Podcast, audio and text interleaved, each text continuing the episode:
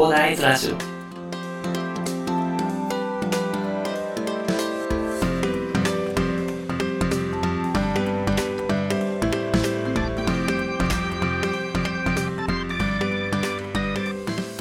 はい、おはようございます。こんにちは、こんばんは、コーダイです。この番組ではですね、一級建築士、ブロガー、ポッドキャスター、セールスデザイナーの私がですね、日々の活動を通してサラリーマンの方が楽しく生きるために役立つ情報を建築やビジネス関係を中心にお話しさせていただいております。いつも聞いていただきありがとうございます。さて、本日は10月29日木曜日ということでね、いやー、今日は窓を開けたらね、すごい快晴でね、気持ちのいい朝を迎えていますね。いやー、本当にね、昨日ちょっとツイッターでね、話したんですけども、話した？つぶやいたんですけどもね、寝起きにね、やっぱりね、太陽光を浴びるっていうのがね、体の体内時計をリセットするっていう効果がね、もう分かっているということなんでね。で、それでね、えっと、体内時計をリセットすることで、体のリズムっていうのと備えられて、で、体のね、覚醒も促されるということなんでね。皆さんもぜひ起きたらですね、朝日を浴びて一日をスタートさせることをお勧めさせていただきます。一応私、睡眠が好きすぎてですね、睡眠に関する本がね、ずらっとね、もう5冊くらいになってます。私の目周りにね。まあそんな感じで結構読んでるものだと思うのでね。ぜひ皆さんも睡眠の質を上げるとかね。本当に朝、朝日を浴びるっていうのはね、体内時計をリセットして、で、体のね、調子を整えて、で、その後の夜の睡眠の質っていうのにね、あの影響を与えるものなんでね、まあ、ぜひ皆さんも、えー、朝の朝日、浴びていただいてっていうところで、まあ、本日はそんな感じで朝を迎えているわけですけれども、今日お話ししたいのはですね、あの、ま、建築の話ということなんですけれども、まあ、皆さんにね、私のね、一番好きな、あの、建築についてね、あの、全く紹介してなかったなと思いましてですね、まあ、本日、この私の好きな、私の一番好きなね、あの、建築についてね、お話しさせていただこうかなと思ってね、ちょっとこれがね、住宅のね、あとデザインとかにね、関わるかどうかっていうのは、あの、人によるかなとは思ったんですけど、やっぱりあの、いろんな建築を見てきたというところでね、その建築のいいところっていうのを紹介していければなと思いましてね、本日はご紹介させていただこうかなと思いますが、えっと、何を紹介するかっていう話なんですけど、私が一番好きな建築っていうのが、京都にあるタイムズっていう建築、タイムズ1とかタイム2とかあるんですけど、まあ、それタイムズっていう建築があってですね、まあこれ安藤忠雄さんがね、まあ、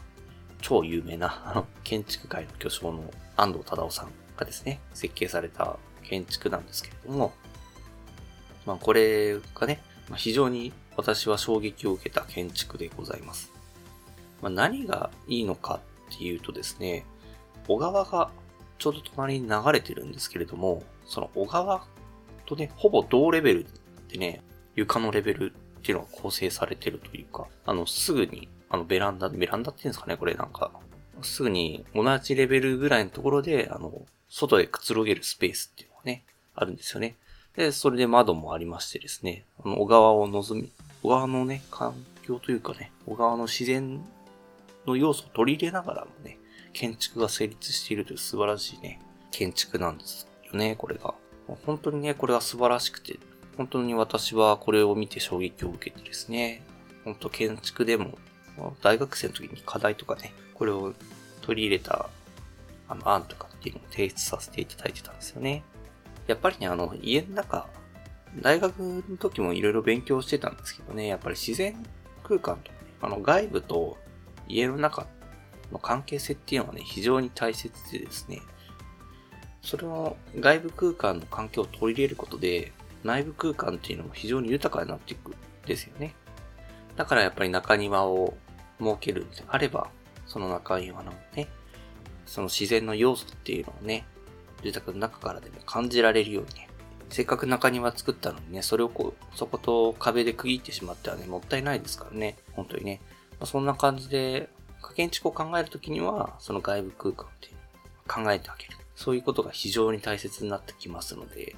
でそれで、小川とかね、あったらね、それの空、その要素っていうのを取り入れることで、本当に素晴らしい空間っていうのが出来上がってくると。まあ、もちろんね、小川が隣にあるということでね、まあちょっとね、水位とか、いろいろ考慮してね、いろんな条件をクリアしていかなきゃいけない課題っていうのは増えるんですけれどもね。まあ、ただ、それをクリアした先にですね、いいデザインっていうのが待っていますのでね。まあ、ぜひね、皆さんもね、まあ、建築士の方からね、なかなか難しいよって言われることもあるかもしれないんですけど、まあ、そういう時はね、ちゃんとデータを揃えてね、あの、これではどうでしょうかっていう提案をね、接種さんの方からしてみるのもありなんじゃないかなと思います。